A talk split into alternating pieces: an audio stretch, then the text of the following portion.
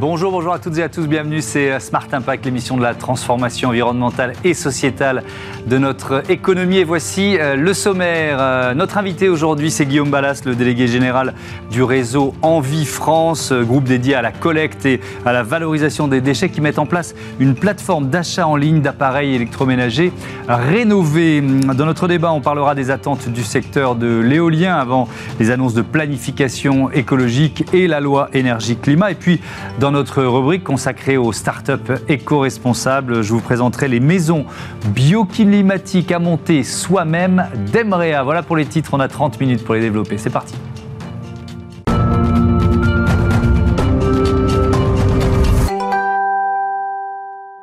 Bonjour Guillaume Ballas, bienvenue. Bonjour. Vous êtes donc euh, délégué général du réseau Envie France. C'est quoi Envie France? Présentez-nous ce réseau. C'est euh, d'abord des entreprises de l'économie circulaire, c'est ça? Alors on fait euh, de l'insertion hein, depuis 1984, c'est-à-dire que les personnes qui sont éloignées de l'emploi, mhm. eh ben, on leur met le pied à l'étrier pour qu'elles puissent revenir sur le marché de l'emploi. Et pour ça, on fait l'économie circulaire, d'abord sans le savoir, hein, en 1984. Mhm. Puis aujourd'hui, bah, on sait bien hein, que c'est un, très grand enjeu. Et donc on a 53 entreprises aujourd'hui en France dans quel secteur d'activité Alors, on fait euh, euh, du réemploi d'appareils électroménagers de façon massive, même si on a aussi des diversifications dans d'autres domaines. Je pense par exemple au matelas, démantèlement d'engins de route, euh, mhm. ou encore les jouets, ou encore voilà. ou le matériel médical. On en parlera. Et on en parlera de matériel médical. Mais c'est l'électroménager, hein, qui est vraiment notre marque de fabrique aujourd'hui. Et donc, vous créez une plateforme d'achat en ligne pour ces appareils électroménagers dans la région grenobloise. C'est quoi? C'est une nouvelle étape? Euh, comment vous définissez ce que, cette initiative? En fait, euh, l'idée que l'économie euh, sociale et solidaire, c'est vieillot, c'est fini. Et mm. ça fait déjà un bout de temps, mais ça ne se sait pas assez. Et là, ça va en être la démonstration à Grenoble, hein, puisque en gros, on va optimiser aujourd'hui un certain nombre de nouveaux process industriels qui vont permettre de faire plus de rénovation de, de, machines d'électroménager et de pouvoir les vendre à bas prix à des populations qui en ont besoin ou, ou à tous ceux qui le, qui le souhaitent, notamment en, en s'appuyant sur une nouvelle organisation du travail mmh. qui a pour but de mieux apprendre aujourd'hui à nos personnels en insertion, mais aussi à augmenter notre productivité. Et ça passe donc par une plateforme euh, d'achat, c'est ça? Alors c'est une plateforme plus globale, hein. c'est une plateforme de production, une plateforme euh, de vente et une plateforme euh, logistique mmh. qui va pouvoir aujourd'hui accueillir beaucoup plus, bah, beaucoup plus de camions pour pouvoir faire venir aujourd'hui le gisement d'appareils à rénover dont nous avons besoin. Et ensuite, d'optimiser, comme je le disais, en séparant, euh, c'est un peu technique, mais quand même je le dis, c'est important, en séparant ce qui va être de l'ordre du diagnostic de ce qui va être de l'ordre de la rénovation, de la réparation. Voilà. C'est pour ça que vous parlez de nouveaux, nouveau process industriel d'une certaine euh, façon. C'est quoi le bilan carbone d'un appareil rénové par rapport à du neuf? Alors, on a fait euh, faire une étude là qui est, qui est une étude simplifiée qui demande encore à être expertisée, mais enfin on est sur des chiffres extrêmement impressionnants. Hein. Si on prend au global sur l'impact écologique, on est à peu près à, à moins 10, moins 20 pour les appareils qui sont rénovés, réemployés, hein, mhm. c'est-à-dire ceux que l'on reconstruit après usage, que ce soit des déchets ou des, euh, ou des produits. Si on prend euh, la question du CO2, on est euh, sur des chiffres vertigineux, puisque par exemple, un appareil, on va prendre une machine à laver, mhm. c'est 38 fois moins d'impact carbone qu'une machine à laver neuve. Hein, c'est-à-dire que là, et c'est 40 par exemple pour les réfrigérateurs. Mhm. Effectivement, c'est imbattable. On est dans, alors vous, vous, vous nous l'avez dit, euh, la, mission d'une certaine façon du réseau Vie, au départ, c'est la réinsertion, c'est de revenir, faire revenir à l'emploi des gens qui en sont éloignés ça se rejoint parce que là, vous parlez d'un nouveau process industriel. On est dans des circuits courts, dans des emplois pérennes. Expliquez-nous ça. Oui, tout à fait. C'est que aujourd'hui, l'avenir, ça va être quoi? Ça va être euh, des emplois de proximité. Mhm. Euh, on voit bien que notamment les limites écologiques font que, y compris euh, le transport pour les salariés à l'international ou même à dimension nationale mhm. est questionné. là, on crée vraiment de l'emploi local et surtout, et je crois que ça c'est extrêmement important. Aujourd'hui, des entreprises comme Envie réindustrialisent le pays. Mhm. Hein, c'est-à-dire que on, réinternalise un certain nombre de process industriels aujourd'hui qui permettent de retrouver aussi de la souveraineté euh, sur euh, eh bien, euh, quel type de politique industrielle et quel type de marchandises aujourd'hui les gens peuvent, peuvent avoir, comment ils peuvent s'équiper. Oui, parce que le, principe même de votre activité, elle n'est pas délocalisable. Ah non, absolument pas. Enfin voilà, c'est une la palissade, mais il faut le rappeler. Absolument, puisque de toute façon, les, les produits que nous réemployons ou les déchets que nous réemployons, eh bien évidemment, sont situés sur le territoire national. Et exclusivement sur le territoire national. Vous, la source, justement, est-ce qu'elle est suffisamment euh, vaste? Parce que vous, vous, nous dites on est en train de monter en puissance avec un, nouveau process industriel. Encore faut-il euh, avoir une filière qui fonctionne, qui vous alimente justement en appareil électroménager. Beaucoup de travail aujourd'hui. Hein. alors c'est très complexe, donc je ne vais pas rentrer là-dedans. Mais euh, il y a plusieurs partenaires, les pouvoirs publics évidemment, ce qu'on mmh. appelle les éco-organismes, qui en mmh. fait sont des entités non lucratives, mais qui ont pour but de, de, collecter l'écotaxe mmh. que nous payons tous et ensuite dans d'en faire profiter, euh, j'allais dire, la société en organisant aujourd'hui euh, les filières de recyclage et euh, de rénovation ou de, réemploi. Mmh. et nous sommes à un moment critique, c'est-à-dire qu'il faut reposer aujourd'hui, après la loi AGEC, hein, donc la loi de, lutte contre le gaspillage qui date de 2020, il faut reposer aujourd'hui un certain nombre de sujets pour organiser la filière.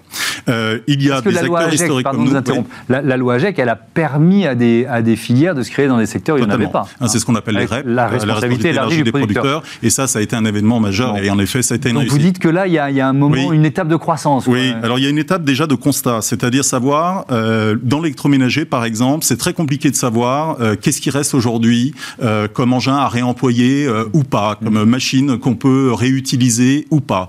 donc, il faudrait des études qui objectivisent aujourd'hui, bon bah voilà, on peut faire ça, on peut faire ça, et c'est à quel coût hein, Parce que si ça demande énormément d'investissement, bah évidemment, c'est pas la même chose que si ça en demande moins. Mmh. Il y a beaucoup d'acteurs privés qui veulent rentrer aujourd'hui sur le marché. Je pense à des jeunes startups hein, qui sont euh, intéressantes, euh, innovantes. Mais le problème, c'est y a-t-il aujourd'hui assez euh, de matériel à rénover pour tout le monde et, eh et, donc c'est pour ça que nous demandons à un certain nombre d'institutions publiques, mmh. l'ADEME par exemple, hein, de pouvoir faire des études qui objectivisent aujourd'hui ces sujets pour qu'on puisse eh bien discuter entre nous, faire en sorte qu'on construise une véritable filière du réemploi aujourd'hui dans ce mmh. pays. Le réemploi, c'est pas l'insertion, hein, le réemploi, c'est quand on rénove des appareils. Oui, évidemment, et on est au cœur de cette économie circulaire dont on parle. Le réseau Envie a également euh, bénéficié du premier contrat à impact circulaire, justement, euh, de l'ADEME, l'Agence de la transition écologique.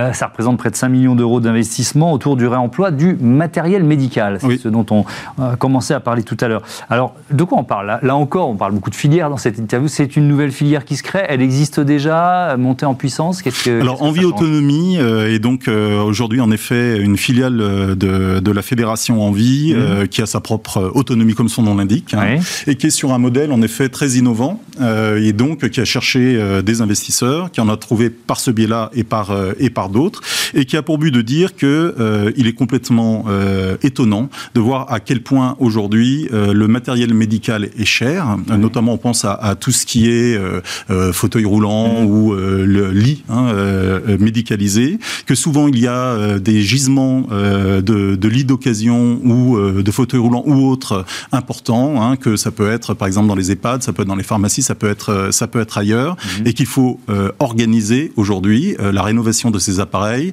pour baisser les prix et pour que chacun puisse aujourd'hui s'équiper. La population est en train de vieillir, il y a un enjeu qui est absolument majeur. Et donc, bah, depuis, ça fait maintenant depuis quelques années que nous sommes sur ce sujet.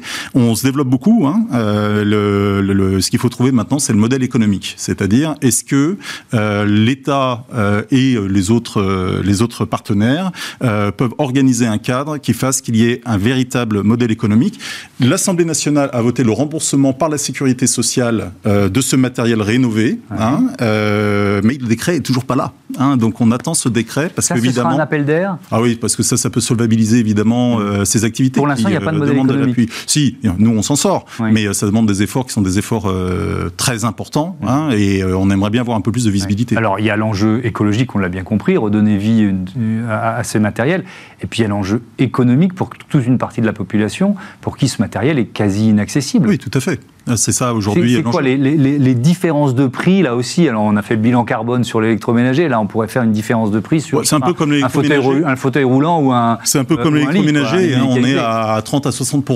euh, de, de, de, prix inférieur par rapport au neuf. Hein. Mm. Donc euh, évidemment c'est massif et euh, ça permet un achat plus aisée aujourd'hui pour des catégories qui en ont besoin. Une autre diversification de ce réseau en vie, la, pièce détachée de réemploi. Oui, c'est important. Alors on parle de quel secteur? L'électroménager, le gros électroménager là, mais alors moi je pense automobile aussi. Est-ce que ça fait partie de bah, l'automobile a été précurseur. Alors nous, on, ne touche pas à l'auto aujourd'hui, mais l'automobile a été précurseur et on s'est aperçu notamment à Envie Rhône-Alpes, hein, mmh. qui aujourd'hui justement expérimente, cette nouvelle plateforme à, Grenoble. Envie Rhône-Alpes a, démontré que en, utilisant eux-mêmes des pièces détachées d'occasion, on va dire, ou de réemploi, euh, eh bien, ils font baisser euh, leurs coûts Hein, et évidemment, ça peut se reporter après sur le, sur le consommateur. Mmh. Et euh, ça permet bah, d'avoir évidemment euh, un impact écologique beaucoup plus fort, puisque vous n'achetez plus de la pièce neuve, mais vous utilisez vos propres pièces. C'est compliqué pour plein de raisons, mais on est en train aujourd'hui euh, de monter en puissance sur ce sujet et on compte bien continuer. C'est compliqué parce qu'il faut garantir le, le, produit. Oui, c'est pas tellement ça. C'est le plus important. Honnêtement, aujourd'hui, nos pièces détachées de réemploi, elles sont de, elles sont de qualité. c'est plutôt des histoires de circuits industriels, d'habitude aussi des réparateur, hein, euh, tout simplement. Hein, euh, voilà, on a l'habitude aujourd'hui d'aller chercher sa pièce neuve, d'aller l'acheter, c'est aisé, c'est facile. Et eh ben, à nous de faire en sorte que les pièces détachées de réemploi soient aussi aisées et faciles à aller acheter que ces pièces neuves. Merci beaucoup Guillaume Ballas et à, bientôt sur euh, Bismarck. on passe à notre débat l'énergie éolienne en question.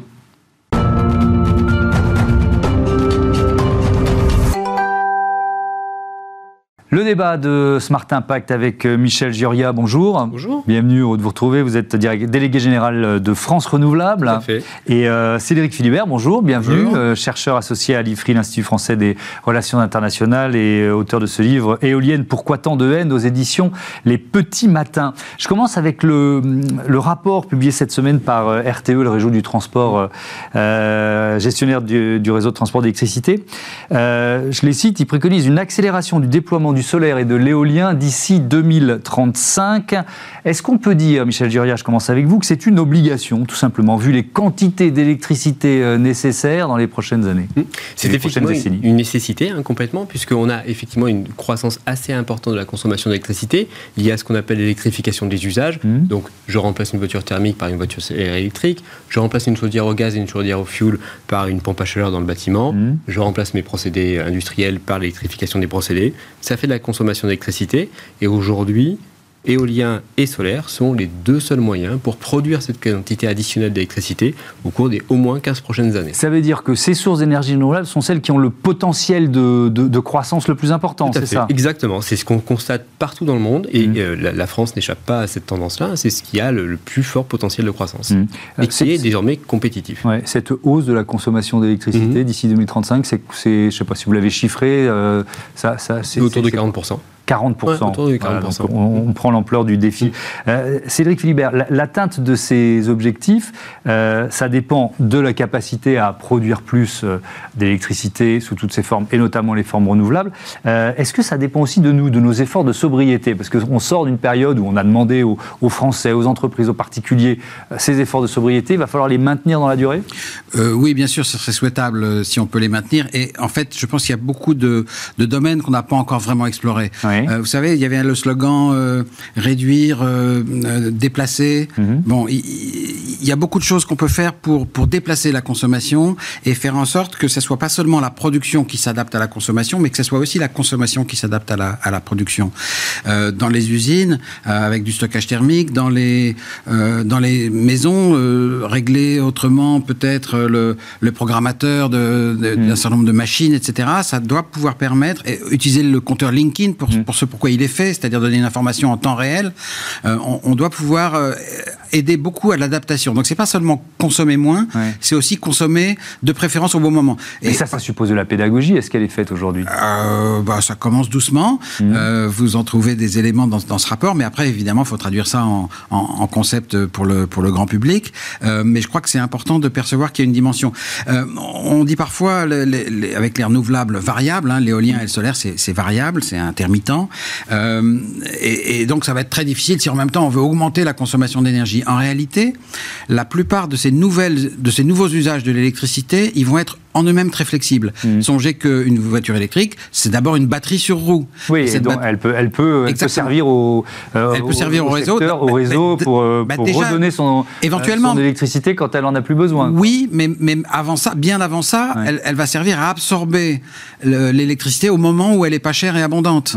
Euh, et donc, le, décider du bon moment de la recharge, mmh. inciter au bon moment de la recharge, pas forcer, pas obligé, mais inciter, mmh. euh, ça, ça, va donner beaucoup de flexibilité. C'est pareil pour la production d'hydrogène, c'est pareil pour un certain nombre de procédés électriques dans l'industrie. Alors, je vois, il y a beaucoup de thèmes qu'on peut aborder ensemble. Je voudrais qu'on parle, et je commence avec vous, Cédric Philibert, de, de l'acceptabilité des, euh, des, des, projets. Parce que là, vous nous parliez de, finalement de nos comportements, des nécessités de, de pédagogie. Comment vaincre les réticences? Parce que si on veut monter en puissance, c'est quand même bah, un enjeu majeur. Je, je crois qu'il faut d'abord expliquer pourquoi on a besoin du solaire et de l'éolien. Mmh. Euh, on en a besoin pour évidemment nos objectifs climatiques, mais on en a besoin pour se défaire de euh, la, la, la, dépendance au pétrole dont mmh. les, et, et, au gaz, euh, dont les prix sont erratiques, euh, qui nous maintiennent en suggestion à l'égard d'un certain nombre de, de, de, pays étrangers. On a besoin d'avoir une, une production euh, locale, nationale, mmh. européenne, euh, très importante, en solidarité avec nos voisins européens avec qui on peut échanger, et c'est quand même très très utile. Mmh. mais on a besoin de produire notre propre énergie autant qu'on peut.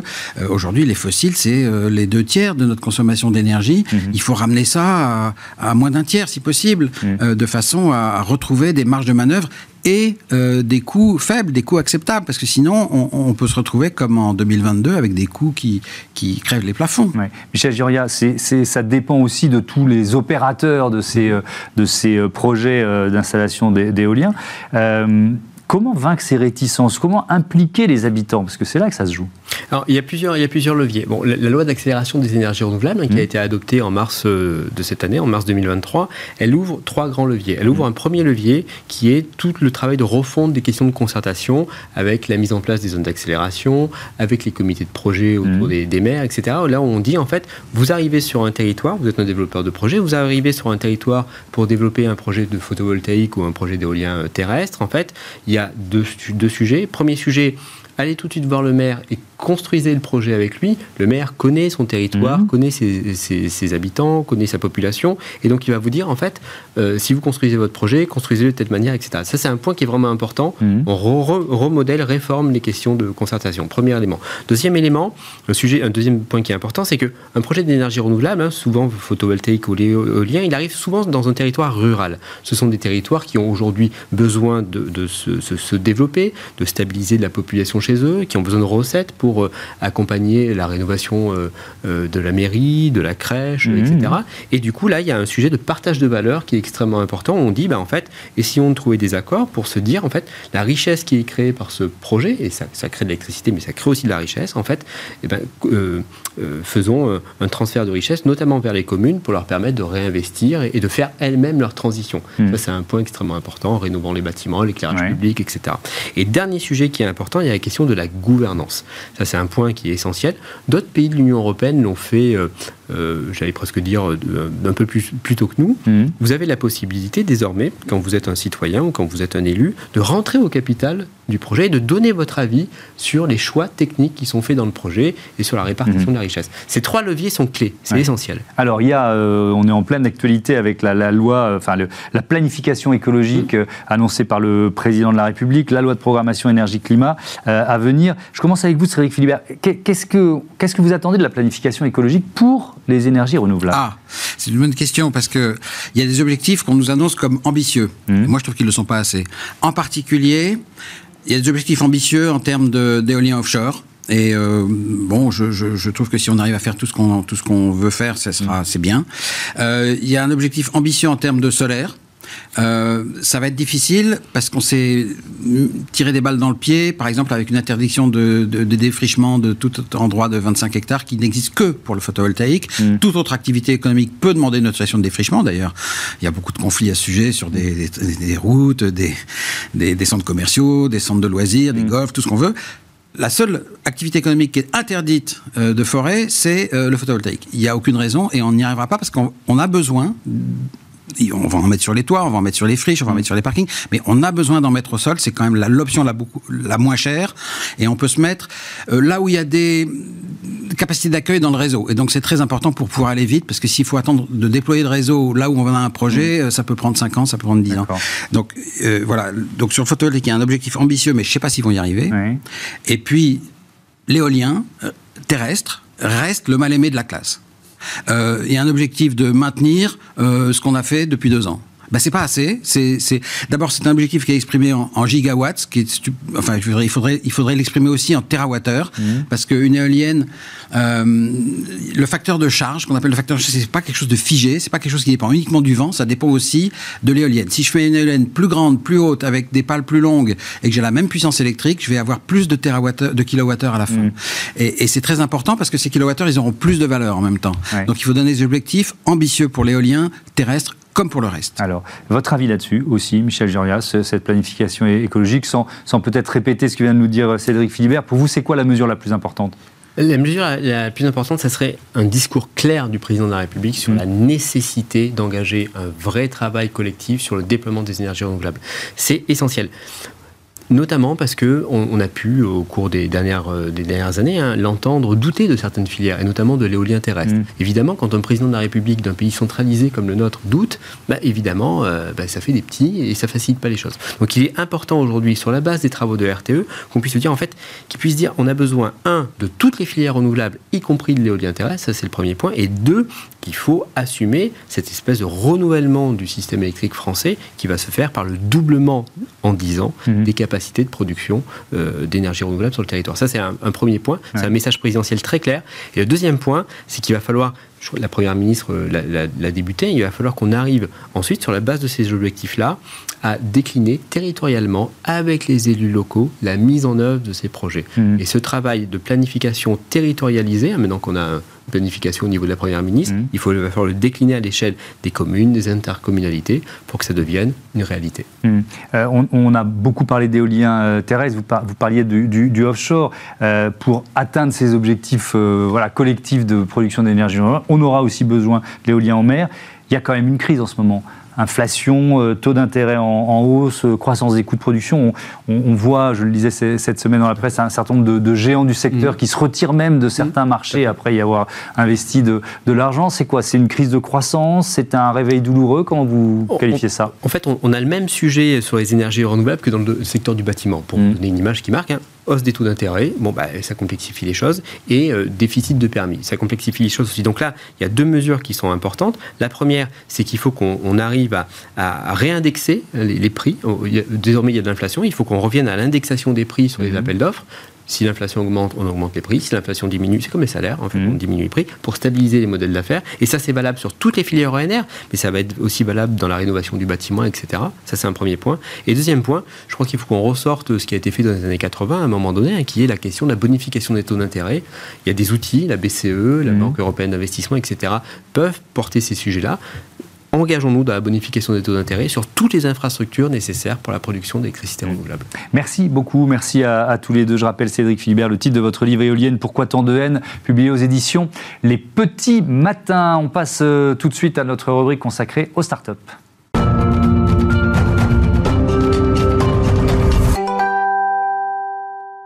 Smart Ideas, c'est notre rubrique consacrée aux startups éco-responsables. Et je vous présente mon invité Issadia. Bonjour, bienvenue. Bonjour, monsieur vous, vous êtes le cofondateur de Demrea. Vous l'avez créé il y, a, il y a deux ans, 2021, avec euh, Pascal Thomassi et euh, Hicham Zabili. C'est quoi l'idée de départ? C'est quoi Demrea? Alors, Demrea, c'est euh, de, en fait, de concevoir l'habitat de demain. Un habitat en éco-conception, à savoir écologique, autonome et passif, et en autoconstruction permettant de pouvoir être réalisé en 3-5 jours, sans moyen de levage, sans compétences spécifiques dans le domaine du bâtiment. Hmm. Alors Demrea, euh, c'est issu du fruit de mon expérience. Euh, moi, Issa Dia, cofondateur de Demrea, je suis un économiste de la construction depuis plus de 20 ans. Ok. Et j'ai travaillé pour le compte de promoteurs immobiliers, à la fois dans tout ce qui est résidence, tout ce qui est génie civil, et euh, étant sensible à l'écologie, à la fois à la déconstruction, chaque projet générait des déchets. Et ça m'a impacté. Mhm. Vu l'écologie, vu l'environnement, on ne savait pas quoi faire avec ces déchets-là. Alors, ce qui s'est passé, c'est que j'ai décidé de monter Demrea, inventer un brevet d'invention mhm. qui permet de pouvoir obtenir des éléments manuportables ne générant aucun déchet en construction et en déconstruction. D'accord. Donc, ce sont des maisons en kit, en fait, si je comprends bien. Effectivement, en kit. Manu portable. Manu portable. Donc, c'est des, pièces pour qu'on. On a vu quelques images, mais euh, donc, euh, manu portable, ça veut dire que vous, limitez la taille des pièces pour qu'elles soient facilement. Alors, effectivement, on a développé ce brevet d'invention relatif à des pièces de connexion affixées sur une ossature galvalégère au bois, mmh. permettant d'obtenir des panneaux manu portables de 15 kg à 45 kg. Ces panneaux permettent d'être montés en 3-5 jours, mmh. ce qui nous permet aujourd'hui d'éviter tout ce qui est moyen de levage, réduction des émissions de CO2 par rapport à tout ce qui est engin, convoi mmh. exceptionnel, grue, et permettant aussi de pouvoir accéder à certains endroits euh, limités par l'accès du fait que les gens sont manu portables. Oui, bien sûr. Quel marché vous visez? Les particuliers, des entreprises, des, collectivités? Aujourd'hui, ce qu'on cible, c'est euh, tout ce qui est habitat léger, tout ce qui est tourisme, particulier, tourisme et tout ce qui est acteur public. D'accord. Quel type des acteurs publics qui pourraient être intéressés par vos produits pour quel type de projet par Alors tout ce qui est bailleurs sociaux pour développer tout ce qui est éco-quartier mmh. euh, en horizontal, sachant que les maisons d'Emrea sont, sont, de deux gammes. Il y a la gamme basique mmh. et euh, prestige. Et l'objectif, c'est d'avoir une autonomie, à la fois soit se brancher directement sur un réseau commun, ou permettant d'avoir une autonomie. L'objectif est de, de, permettre à tout ce qui est bailleurs sociaux de réduire surtout tout ce qui est déchets, réduire le coût de la finance et permettre de pouvoir loger rapidement. Mmh. Euh, les personnes qui ont besoin en fait de se loger rapidement. Oui, parce qu'il y, a évidemment une modularité, on va dire, assez, assez, assez euh, évidente de, de, votre offre ça coûte combien et quelle taille de maison on peut construire? Vous voyez ce que je veux dire? C'est quoi la maison? On vous dit il y a deux modèles. La maison de, base, entre guillemets, d'Emrea, c'est quelle superficie? Alors on a quatre catégories. On a la première qui est un studio de jardin ou une extension de maison de moins 20 mètres carrés, composée d'une pièce, une pièce de vie. Mmh. On a le 35 mètres carrés qui est composé d'un salon séjour, une salle d'eau, une cuisine qui fait 35 mètres carrés. Mmh. On a le 51 mètres carrés qui fait pareil, salon séjour, salle mmh. d'eau plus une chambre et le 71 mètres carrés qui est identique avec deux chambres. Alors la différence, c'est que de la base du 35 mètres carrés, on peut, on peut rendre modulable la maison, rajouter des pièces. faire grandir, Sans toucher la structure principale. Hmm. Tel est l'objectif du brevet, du brevet d'invention qui permet de pouvoir agrandir et réduire la construction hmm. sur la même base sans toucher la structure principale. Ah, on est en pleine crise immobilière. C'est une réponse à cette crise pour vous? Effectivement. Alors dans plusieurs, euh, plusieurs paramètres, à la fois euh, l'écologie, Hmm? Aujourd'hui, comme vous pouvez savoir, aujourd'hui, la réglementation RE 2020 nous impose pas mal de, de, critères. Hmm. Aujourd'hui, Demrea est composé de matériaux biosourcés, qui est le chanvre en tant qu'isolant, hmm. qui est le bois en habillage intérieur-extérieur, et l'ossature galvalégère au bois. Ce sont des matériaux qui, qui sont recyclables et qui ont une, une, fin en fait qui ne, nuira, pas à l'environnement. De plus, euh, aujourd'hui, avec le concept, ça nous permet de pouvoir réduire les émissions de CO2 qui est le, dû au transport, dû au convoi exceptionnel, mhm. dû aussi à l'assemblage. Aujourd'hui, l'Emreya permet de pouvoir assembler des éléments manuportables d'une dimension standardisée qui permet de réduire tout ce qui est production de déchets du fait par rapport à la loi AGEG, mhm. qui va pas tarder à rentrer et euh, qui va imposer à toutes les entreprises de pouvoir respecter ben, tout ce qui est production de déchets. Mhm. Dernier mot, il nous reste une quarantaine de secondes pour la, croissance de l'entreprise. Il y a une levée de fonds en, un peu dans les tuyaux, en prévision? Euh, Effectivement, aujourd'hui, Demreya est en pleine préparation pour sa, pour sa levée de fonds qui doit intervenir en octobre. Et euh, les précommandes de Demreya commenceront à partir de début octobre. 2023 pour une première livraison des maisons euh, à partir du deuxième trimestre 2024. Eh ben, on suivra ça avec intérêt. Merci beaucoup euh, Issadia et bon vent à, à Demrea. Voilà, c'est la fin de ce numéro de Smart Impact. Merci à toutes et à tous de votre fidélité. Smart, la chaîne des audacieuses et des audacieux. Je vous dis à demain. Merci beaucoup.